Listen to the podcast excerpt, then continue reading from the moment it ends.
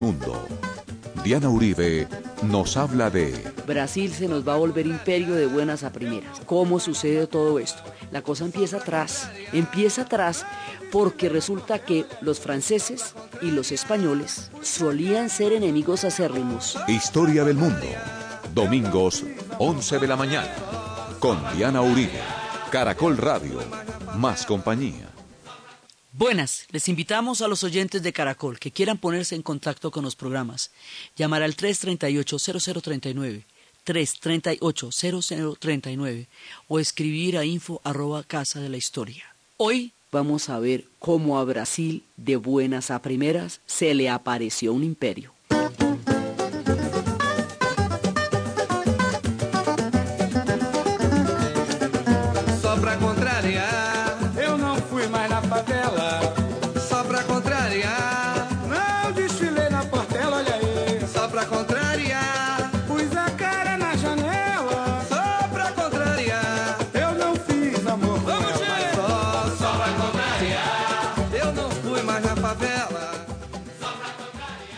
La vez pasada habíamos terminado de ver todo lo que había significado la ruta del oro dentro de la historia del desarrollo del Brasil interior.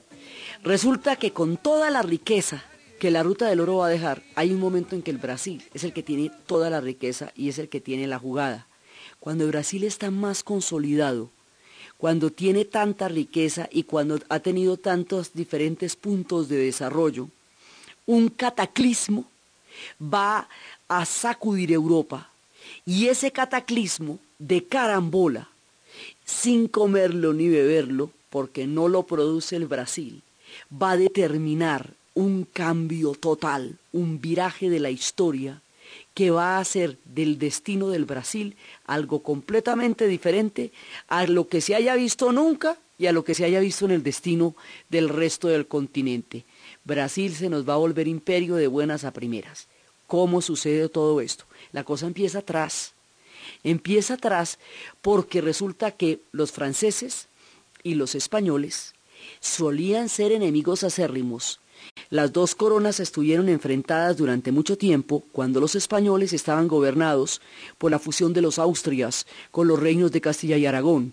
En toda esa época del imperio, en la época de los reyes católicos, en la época de Juana la Loca y, en la época de Carlos V y en la época de Felipe, en todo ese tiempo había una confrontación tan grande entre Francia y España que en una ocasión los franceses se llegaron a aliar hasta con los mismísimos turcos que eran, en ese, que eran musulmanes con tal de mantener a España alejada. Por una de esas carambolas del destino, llega al trono de España un rey de la dinastía Borbón, uno de los de la, del tronco dinástico de Francia. Al llegar un rey de la dinastía Borbón, después de que pasó toda la época de los Austrias, en ese momento al tener una misma dinastía en el poder de los Borbón, Francia y España dejan de ser acérrimas enemigas como habían sido un montón de tiempo y se van a volver aliadas, porque tienen el mismo trono, la misma dinastía, tienen dinastías borbonas. Los franceses llevan esta dinastía al trono de España y de ahí en adelante pues viene toda hasta nuestros días la gente que está allá de Borbón.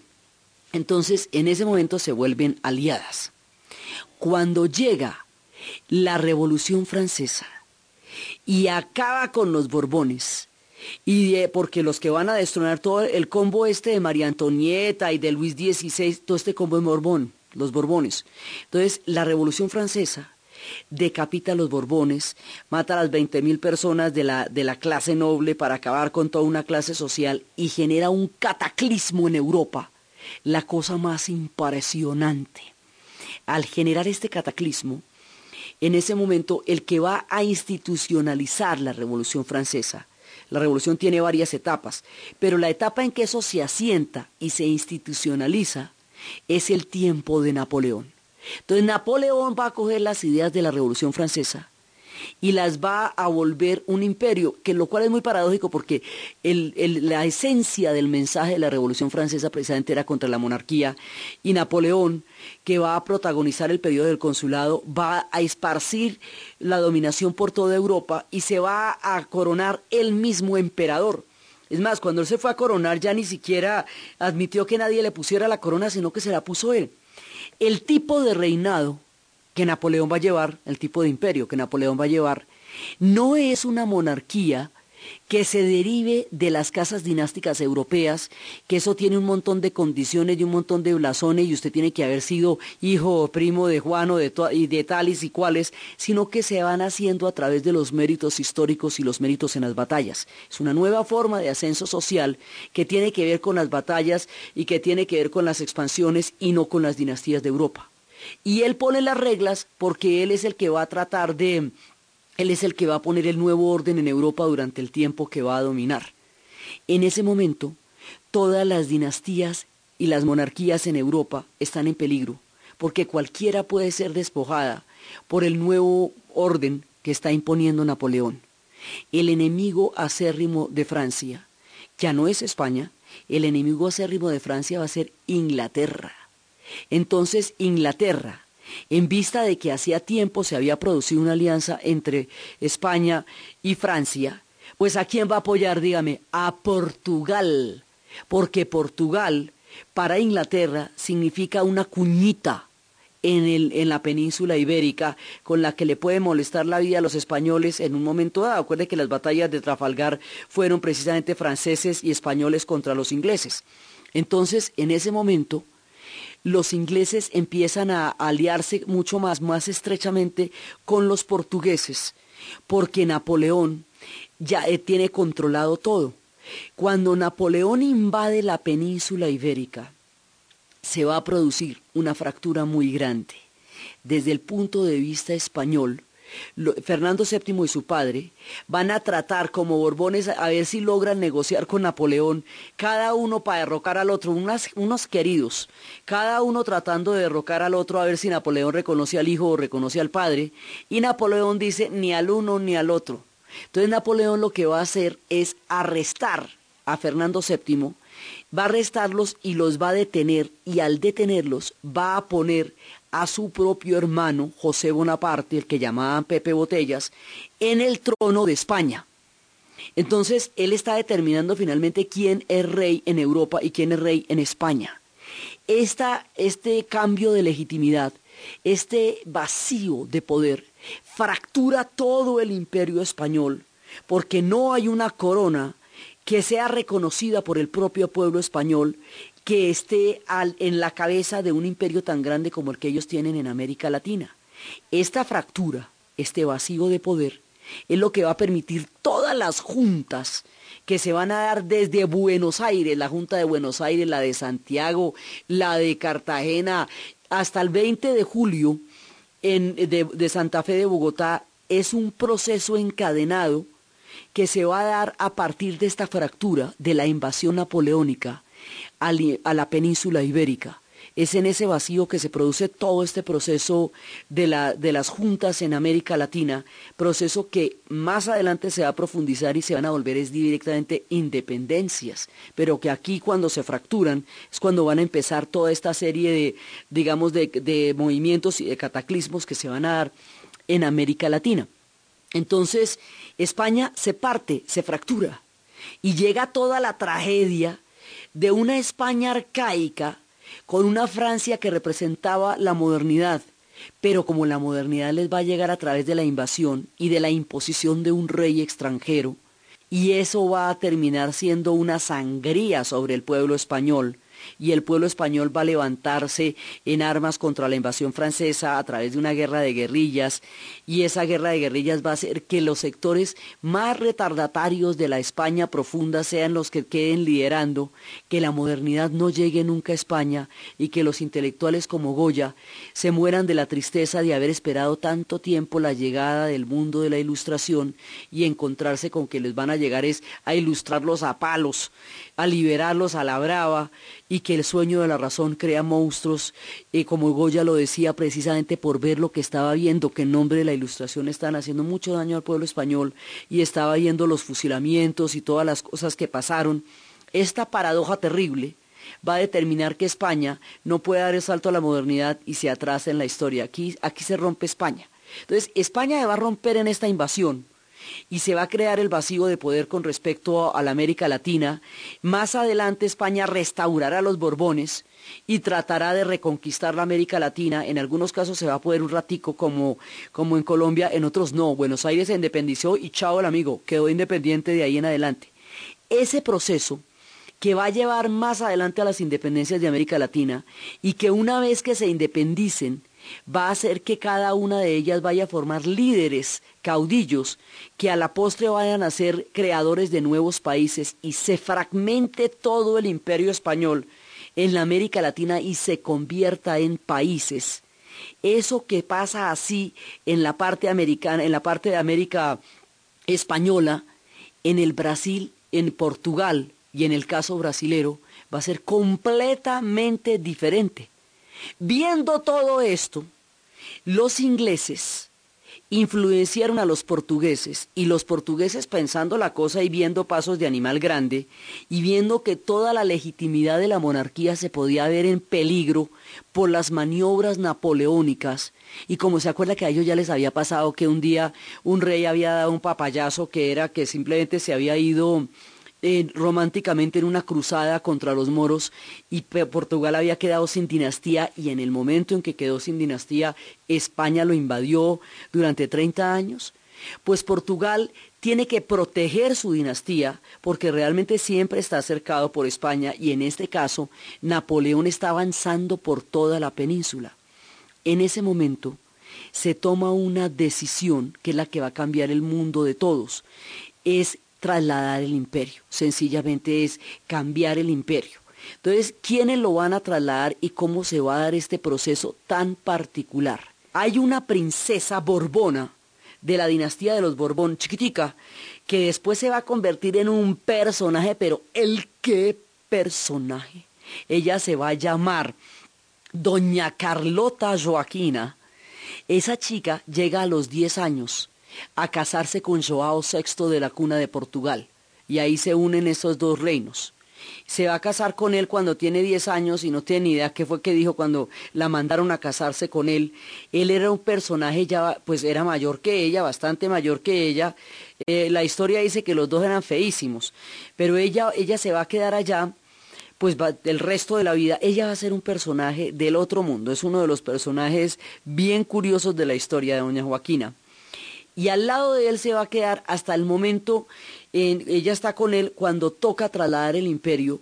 ¿Por qué van a trasladar el imperio? Porque si la dinastía portuguesa se queda en la península ibérica y les llega a pasar lo mismo que España, que Napoleón los invada, los arreste y nombre a otro de sus familiares, porque Napoleón tenía el problema de ser excelente miembro de familia, entonces nombró a todos los tíos, los primos, los sobrinos en todas partes y no todos tenían sus habilidades.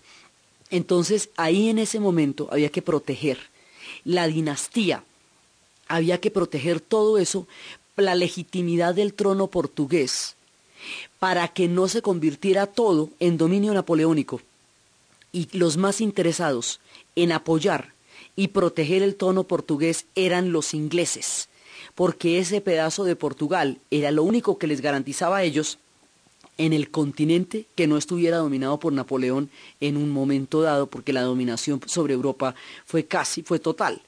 Entonces, en ese momento se toma una decisión en 48 horas.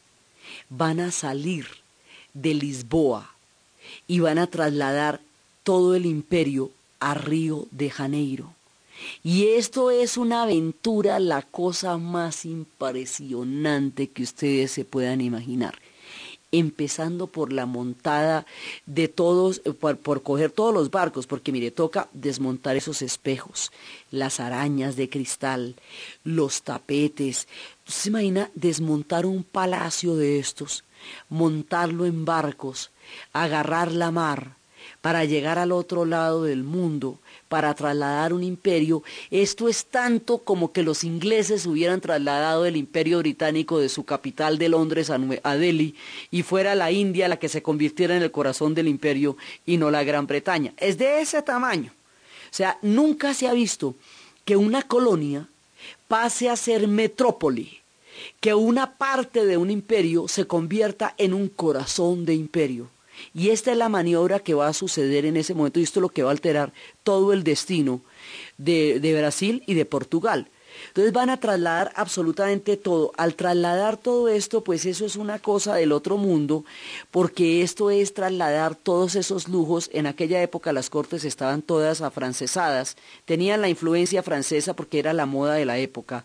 Entonces usted imagíneme los sillones los asientos, los comedores, los candelabros, todos los cuadros, todos esos lujos de esos palacios, todo lo que era un palacio imperial cójalo y trastielo como si estuviera cambiando de casa y móntelo en barcos lo que pueda para llevarla a ultramar con toda la gente que significaba una corte, usted está dejando atrás a Lisboa y está buscando otro mundo completamente diferente que la gente que iba en esos barcos no se podía imaginar.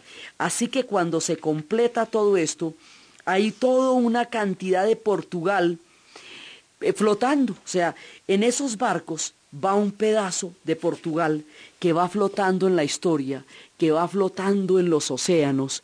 Van todos los barcos, estos barcos van custodiados por, por navíos ingleses, precisamente para evitar que vaya a pasar cualquier cosa. Entonces, ahí van eh, todos ellos, el 20 de octubre se toma esa decisión y en 48 horas sale Joao VI con doña Carlota, salen con un ejército de 23 mil soldados, van a tomarse la capital, sale toda la armada, todo lo que tienen, y sale toda la, la, nobleza que les quedaba a ellos, y salen todos los barcos y todo el mundo, y se hacen a la mar. Esto es una, una aventura nunca vista, y empieza a flotar Portugal en el Atlántico, como lo había hecho en las épocas de Enrique el Navegante, ahora se va todo, se traslada.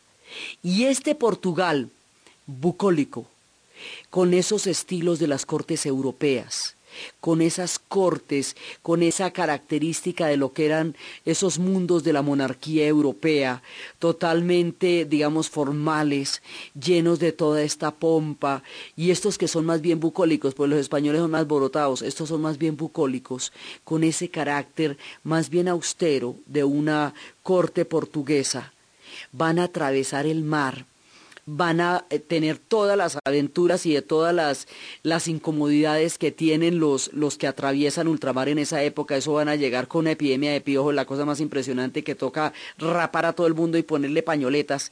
Y van a llegar, después de toda esta cantidad de, de avatares, a un mundo completamente diferente. Y el bucólico Portugal, con sus cortes europeas, sus maneras cortesanas, su influencia y su prestancia de una de las cortes de uno de los países más antiguos de Europa, va a llegar a la exuberancia del trópico y se va a trasladar a Brasil.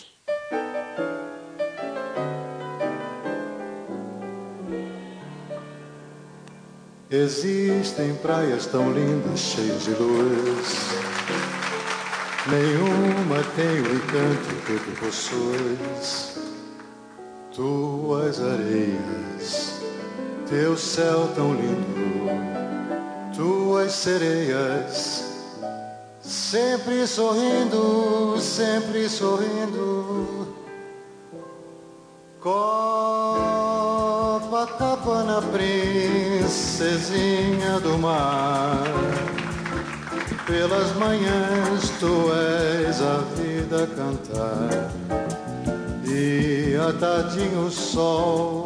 e. El traslado va a generar una cantidad de transformaciones en Río de Janeiro y en todas sus playas y en todos sus barrios. Al principio, cuando empiezan a desalojar a la gente les parece regio porque pues ellos con la realeza, pero cuando ven que la cosa va a ser de tanto tamaño, porque fueron más de dos mil casas las que fueron expropiadas y se les ponía simplemente PR, que significaba príncipe regente.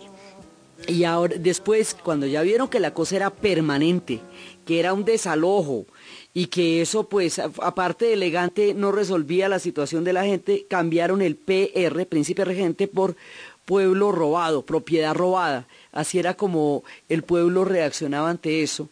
Y van a montar todo el imperio, entonces van a expropiar todas estas casas, van a remodelar todos los barrios, van a cambiar una cantidad, todo, el rostro del río va a cambiar para convertirse en capital del imperio. Entonces una cantidad de, barrios que son tradicionales van a tomar diferentes eh, arquitecturas, todo, todo va a transformarse y va a quedar de arriba abajo completamente diferente. Doña Carlota no tenía ningunas ganas de irse para el Brasil. Se calaba los pelos y decía que qué horror, que antes Luanda, Mozambique o Timor, que llegar por allá, eso le parecía miedosísimo y su historia en el Brasil sería tremenda. Entonces van a llegar allá y los cambios van a ser muy profundos. Van a llegar a un mundo donde la riqueza la tiene el Brasil. O sea, los brasileños son muy ricos porque estamos en producción del oro, hay diamante, hay pues, de todas maneras la riqueza que había dejado el azúcar. La riqueza completa la tiene el Brasil. ¿Qué tiene Portugal que darle al Brasil si la riqueza la tiene el Brasil? Realeza. Entonces empiezan a, repartir títulos nobiliarios a diestra y siniestra a cambio de favores y de esa manera van creando una corte mestiza, una corte mulata, una corte donde va entrando una cantidad de gente de este diverso Brasil.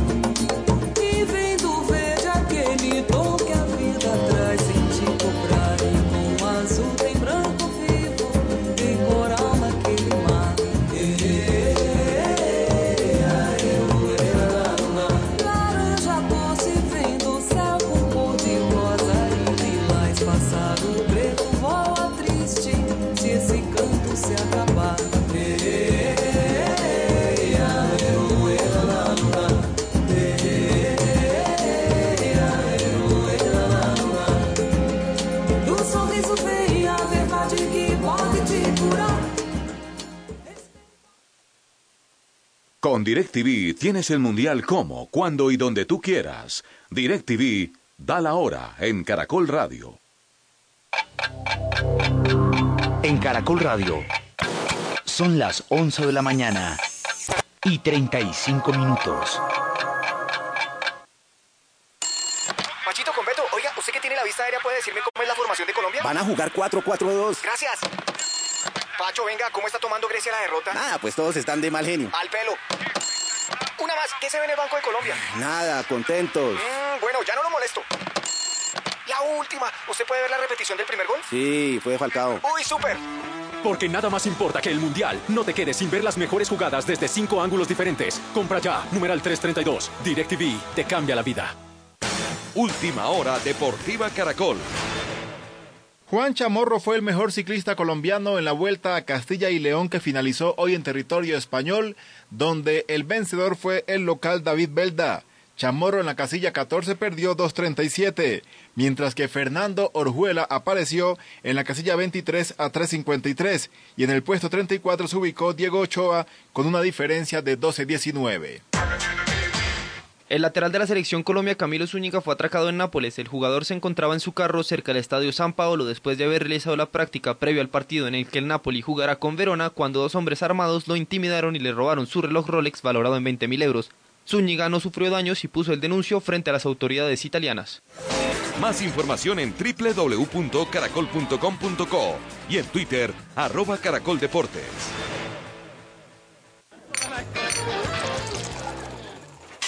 Ay, qué dolor de cabeza. No todos los organismos son iguales, ni asimilan el trago de la misma manera. Controla cuánto tomas. No esperes a estar borracho o al día siguiente con guayabo para darte cuenta que te pasaste. Ya no valdrá la pena prometerte lo mismo de siempre. Nunca más vuelvo a tomar. Que no controle tu vida, disfruta sin embriagarte, porque hay alguien que Un mensaje de Caracol Social. Producto natural Gasov. Gasov no más. Off a los gases. Elimine los gases con Gasov. Gasov suspensión y Gasov cápsulas. Calidad Natural Freshly. En Caracol Radio. Son las 11 de la mañana y 37 minutos.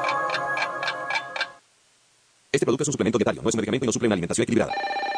¿Punto naturista? Señora, ¿tiene Freslipausia Complex? Naturalmente, lo tomo diariamente. Es una excelente formulación. Contiene isoflavonas de soya, coral, calcio, magnesio, vitamina D3 y zinc. Porque una de 40 es mejor que dos de 20. Fresley Pausia Complex. Calidad Natural Fresley. Tratamientos científicos con productos naturales. Formulación especial con isoflavonas de soya, coral, calcium, magnesio, vitamina D3 y zinc. Porque una de 40 es mejor que dos de 20. Pacific Rubiales, una empresa de petróleo y gas, acompaña la historia del mundo en su viaje por Brasil.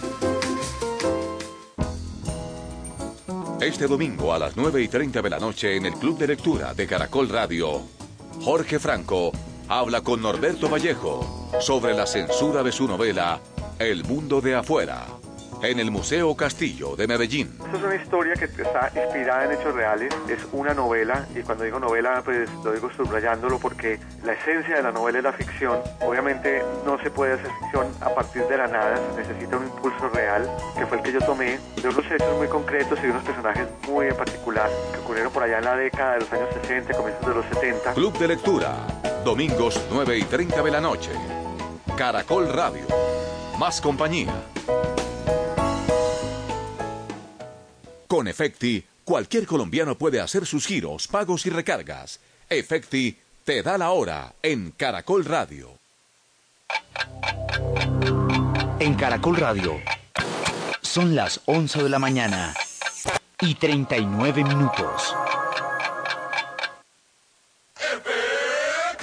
Ahora con Efecti ahorra tus monedas. Regístrate en el Club Mi Monedero Efecti, ahorra tus monedas y prepárate para ganar grandes premios. Es muy fácil. Ingresa a www.efecti.com.co y haz parte del Club Mi Monedero Efecti. Efecti,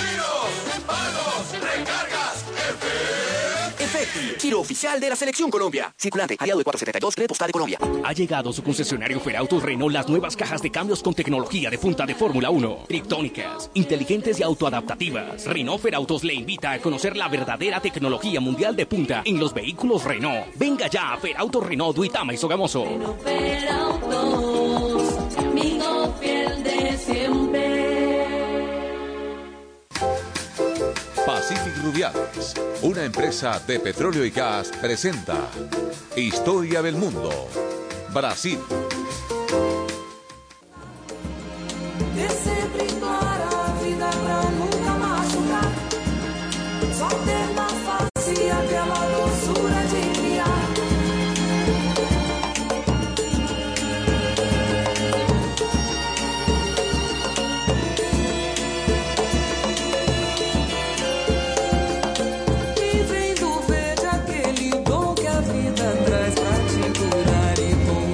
Continuamos en la historia del mundo con Diana Uribe.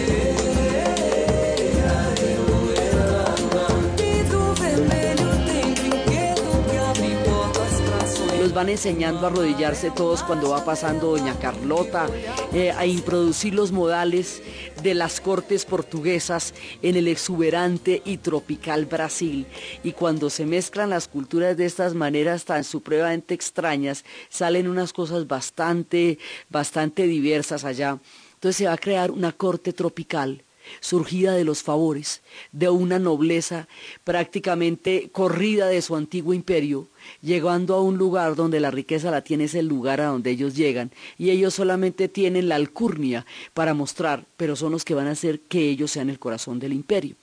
Entonces, allá llegan en las condiciones de regencia. Joao VI llega como regente porque la reina, su madre, la reina María ha, recibido una cantidad de, de golpes porque su esposo murió de una embolia y su hijo, el preparado para rey, el propio, el que estaban educando, el heredero, va a morir súbitamente de viruela. Ella, totalmente cegada por la tragedia, se vuelve loca y va a quedar incapacitada para, para poder gobernar y eso es lo que va a hacer que Joao llegue en calidad de regente. En Portugal la habían declarado loca porque al poder, al entrar en esta tragedia, veía demonios por todas partes y se ganaba todo, se gastaba toda la riqueza del imperio en iglesias y en procesiones, tratando de conjurar los demonios que la atormentaban. Cuando vieron que se estaba gastando todo el dinero en iglesias y en procesiones, cuando la corona portuguesa lo que estaba tratando era de que la iglesia no se apoderara de la ruta del oro y de las ganancias de la ruta del oro, y por eso habían hecho las órdenes laicas, entonces vendí la lora por no cargarla, y me sale, mejor dicho, lo comido por lo servido. Entonces la declararon loca inmediatamente para evitar que se desangre las arcas a través de a la iglesia, a través de los delirios y las locuras que esta mujer invertía en procesiones y en iglesias. Al declararla loca ella, el hijo que no tenía nada que ver con el gobierno, que nunca le gustó, que no se había preparado para eso, que le gustaba era comer, va a terminar de regente y es en calidad de regente que Joao VI va a llegar a Río de Janeiro con su esposa, doña Carlota Joaquina.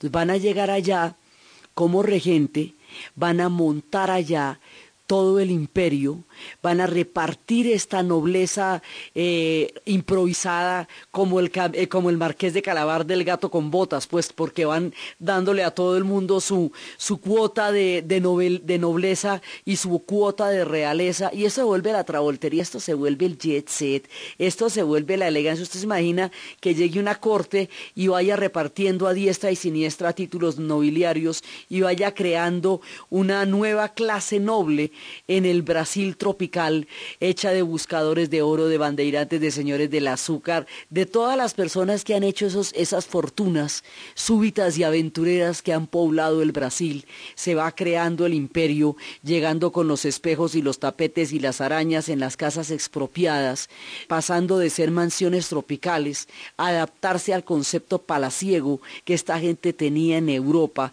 para crear una corte europea tropical en la mitad de las palmeras, en la bahía de Guanabara, en la ciudad de Río de Janeiro. Aquello es del otro mundo. Es una cosa, digamos, un traslado histórico, geográfico, cultural, de unas dimensiones completamente inimaginables. Y van todos estos personajes. Joao, que nunca quiso reinar, fue al que le tocó. Doña Carlota, que nunca quiso salir de Portugal, en principio no quería ser ni de España, pero bueno, de Portugal menos, es la que va a llegar al Brasil.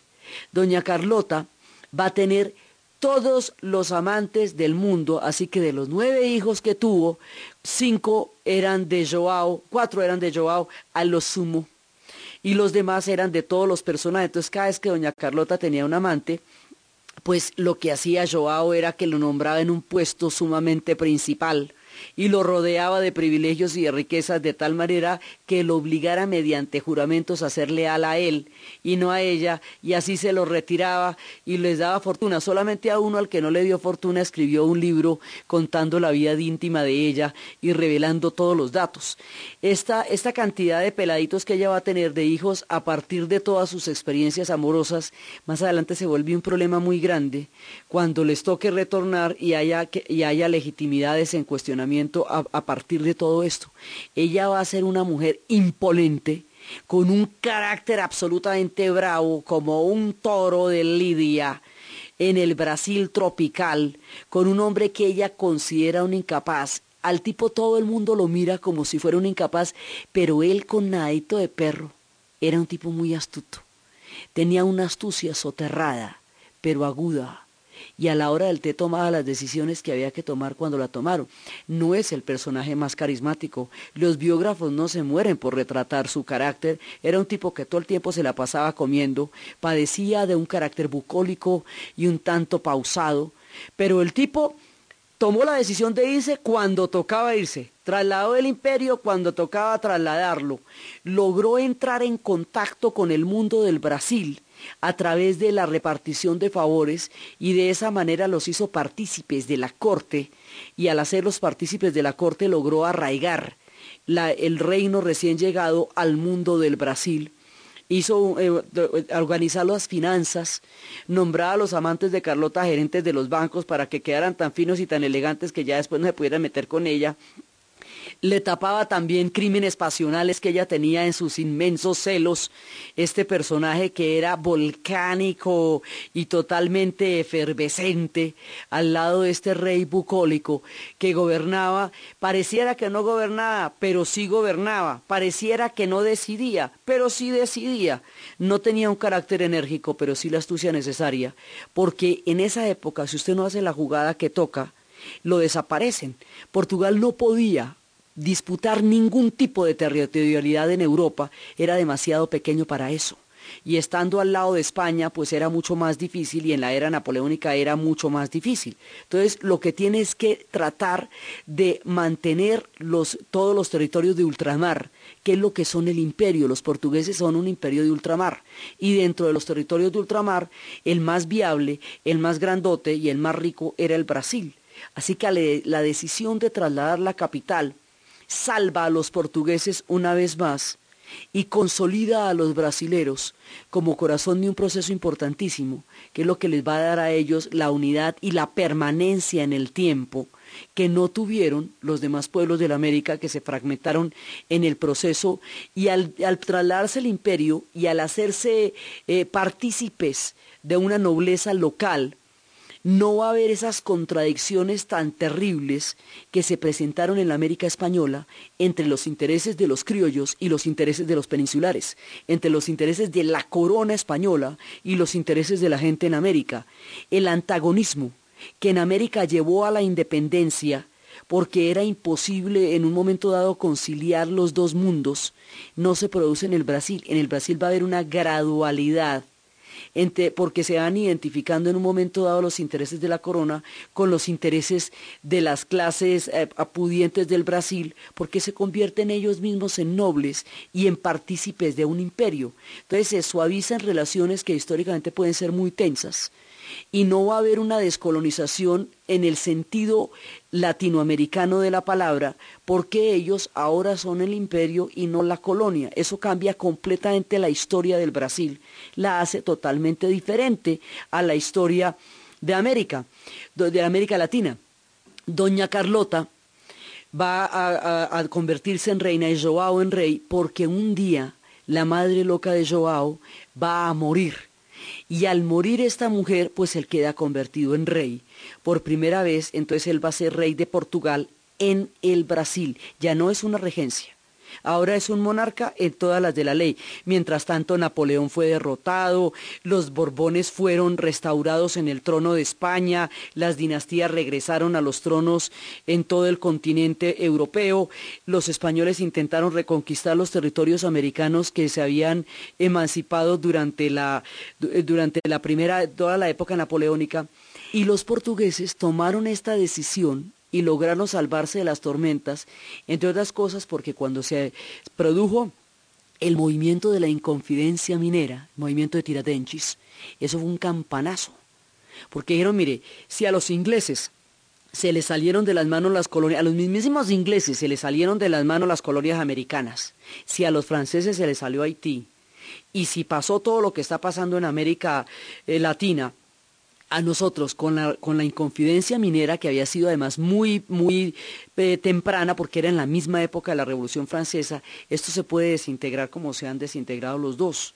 Entonces, para, para conjurar todos esos peligros y teniendo en cuenta que la península era indefendible en términos de la legitimidad de una dinastía, por eso es que trasladan el imperio y al trasladar el imperio logran salvar la situación tanto de la península como del Brasil.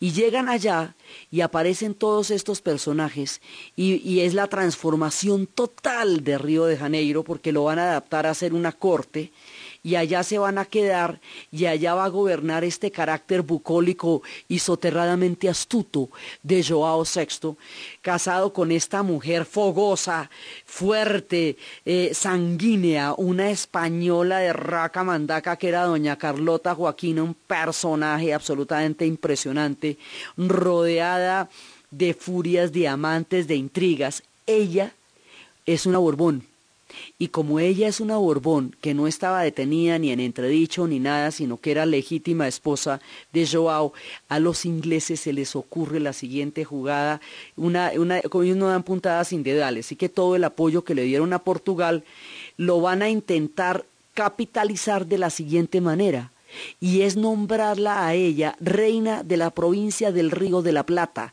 porque las provincias de lo que corresponde a Argentina, al norte de Argentina y Uruguay, en es, pues, están en manos de España. Pero si ella, que es una Borbón, es nombrada por los ingleses reina del Río de la Plata, los ingleses legitima a través de un Borbón una influencia que a la postre les haría quitarle a los españoles las provincias de, de, lo que es Argentina, Uruguay y Paraguay y tener un asentamiento colonial en la América del Sur paralelo al mundo portugués, ¿cómo la ve? Esa, es un billar a tres mandas bien, bien serio, el que hubieran hecho ellos ahí. Los ingleses intentaron meterse en el sur del continente como una colonia permanente, pero no lo lograron, solamente como territorio se quedaron con las Malvinas. Desde esa época es que están. Y como migración, sí fue una migración muy grande de los ingleses la que llegó al sur del continente, migración que llevó, entre otras cosas, el fútbol. Caminhão já saiu pra levar e deixar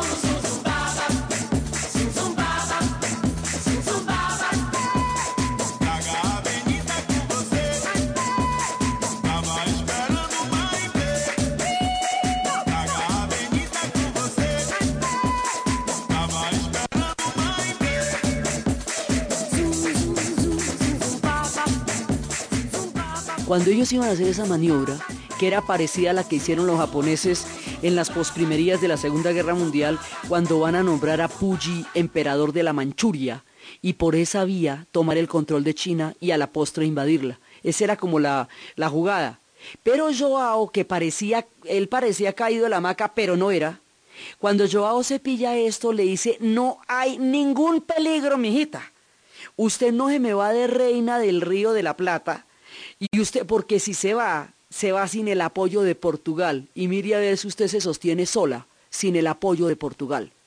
Entonces, este plan de avanzada en el continente de los ingleses se ve bloqueado porque Joao no lo permite, bloquea toda la financiación para eso y las cosas siguen como están. El desarrollo de este imperio el hijo de Joao, la reclamación de los portugueses diciendo, bueno, ¿y ahora qué va a pasar con nosotros aquí? ¿Qué va a hacer? Necesitamos un rey acá porque esto cómo va a quedar. Y la manera como va a quedar don Joao después en Portugal y su hijo en el Brasil y todo el desarrollo histórico mágico, diferente y especial que hace que hoy el, país, el Brasil sea un país continental y los rumos de la historia hayan sido tan distintos para ellos, es lo que vamos a continuar viendo en el siguiente programa. Entonces, desde la travesía de ultramar, desde esos meses de un Portugal flotando, atravesando el Atlántico con espejos y arañas, con la esperanza de llegar a un lugar ignoto y desconocido, salvando un imperio de los naufragios de las dinastías europeas, desde el carácter fogoso de doña Carlota y la aparente abulia de Joao y la formación del Brasil como imperio. En la narración Diana Uribe, en la producción Jessy Rodríguez y para ustedes, feliz fin de semana.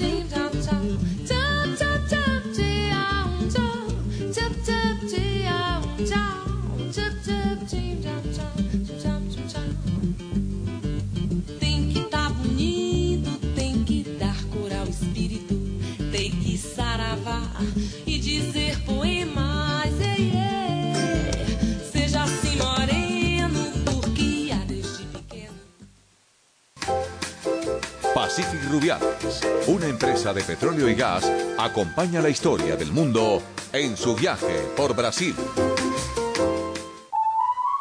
¿Y usted cómo durmió anoche? Comodísimo. Colchones comodísimos para dormir profundamente. En la Fundación Universitaria Juan